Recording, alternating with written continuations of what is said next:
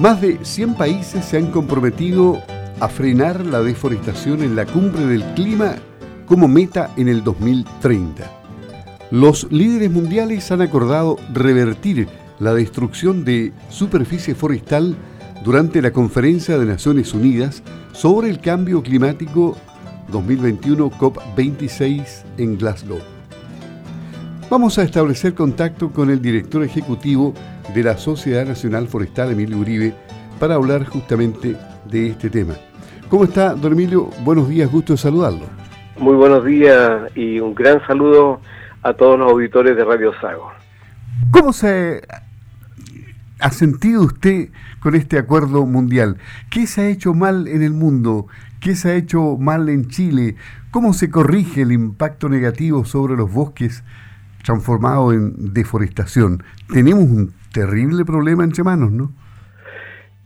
Es, eh, una es una realidad que hoy día eh, más de 100 líderes mundiales eh, reunidos en Glasgow comprueban, ¿cierto?, de que tenemos que salvar el planeta eh, de estas emisiones que van cada día calentando y sobrecalentando el planeta globalmente. Por lo tanto, esto de darle el énfasis a la importancia que tienen los bosques y el uso de la tierra, eh, adquiere cada una importante, digamos, es un hito importante para, para la historia y para la humanidad y para las futuras generaciones. Y actualmente la Asociación Nacional Forestal está emprendiendo una serie de acciones desde hace ya algún tiempo. Esto también lleva una orientación en ese sentido, ¿no? ¿De qué estamos hablando ahí? Bueno, estamos hablando de que esta crisis que ha devastado eh, los incendios forestales, por ejemplo, donde ha habido una pérdida de biodiversidad importante, donde se destruyen ecosistemas vitales que afectan a los medios de vida y al bienestar de las comunidades sobre todo, eh, esto genera, eh, esto es, cada vez empeora.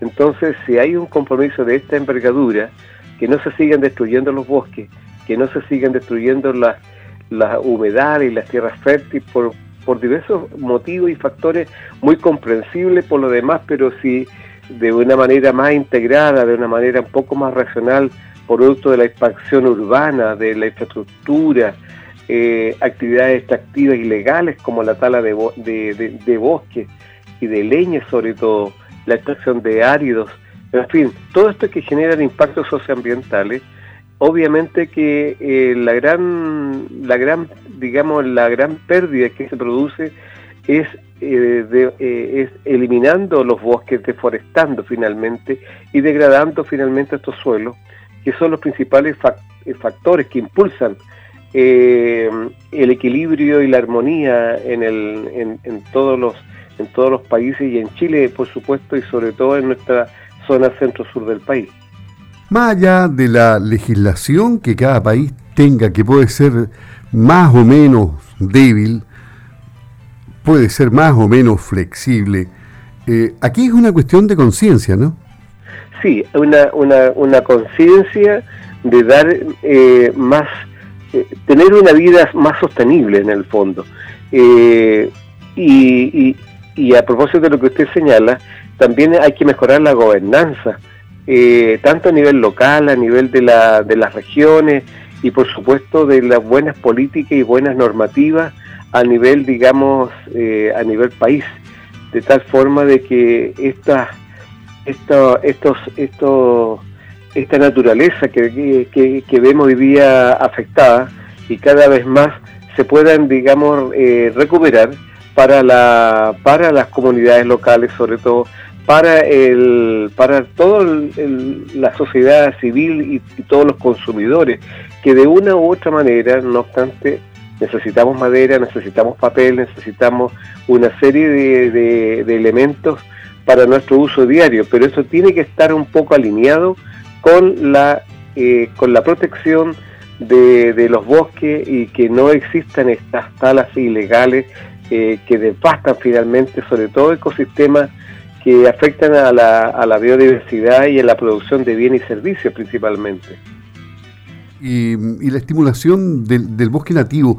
Eh, siempre ha existido un mito de que el bosque nativo demora 40 y más años en estar ya maduro definitivamente, adulto, digamos, por usar un término absolutamente neófito y con desconocimiento del tema.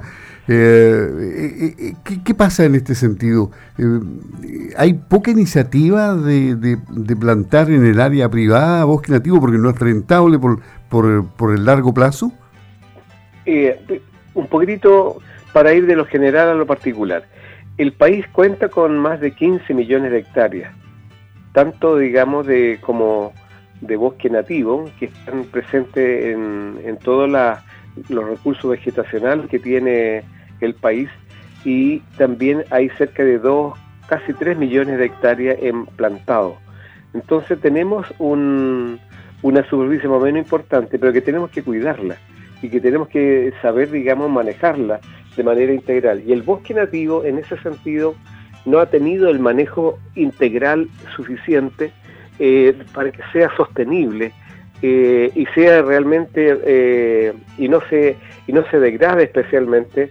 Y un manejo integrado sostenible implica recursos, recursos que tienen que provenir, que están incluso por ley están, están presentes, digamos, en la ley de bosque nativo, pero que tienen que haber recursos suficientes para que haya incentivo al manejo integrado de estos, de estos bosques.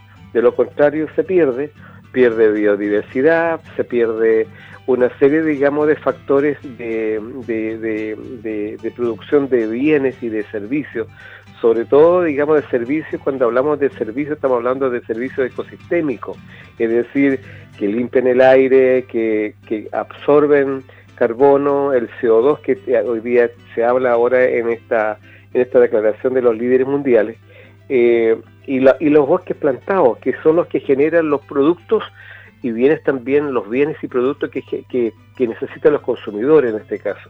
Entonces, uno con otro tienen que ir de la mano, es decir, debe haber recursos suficientes, como también debe haber políticas adecuadas para el manejo integrado eh, de, y sostenible tanto de los nativos como de, lo, de, lo, de, de las plantaciones forestales. En los nativos estamos hablando de una vida que demora en crecer un bosque, cualquiera sea, digamos, eh, la especie, sobre todo, en sobre 80 años, 100 años también. Eh, en cambio, los recursos de rápido crecimiento, como los bosques de pino principalmente, están demorando entre 20 y 25 años. Entonces, por ahí hay que buscar la ecuación, cómo se logra, por un lado, manejar de forma integral los bosques nativos con recursos, con suficiente financiamiento, eh, para que pueda haber incentivos para que tanto eh, los que están en áreas, en, en áreas silvestres protegidas, en los parques sobre todo, y también los privados puedan tener incentivos para poder, digamos, realizar estos manejos, este cuidado, esta protección de estos recursos vegetacionales nativos, como también tiene que haber también para los, los, las plantaciones de rápido crecimiento, porque sobre todo el pequeño, el, agroforestador necesita estos incentivos y estas regulaciones adecuadas para poder eh, manejar y sostener en el tiempo eh, esto es eh, lo que demora en crecer y desarrollarse un bosque para que pueda producir bien y servicio para, para la comunidad y para la sociedad en su conjunto.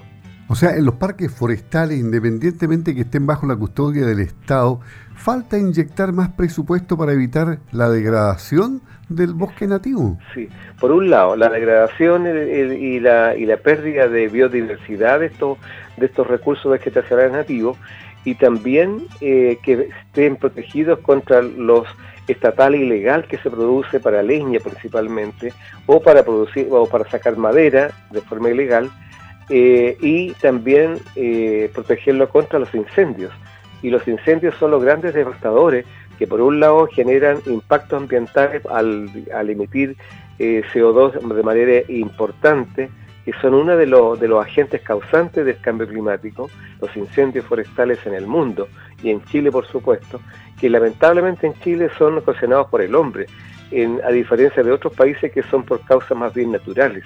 Entonces, ahí es donde ahí hay que poner ojo, atención a que eh, debemos cuidar la naturaleza, debemos cuidar los recursos vegetacionales, debemos cuidar los, los bosques plantados, sobre todo, digamos, sobre la, contra la tala ilegal, como también contra los, contra los incendios forestales.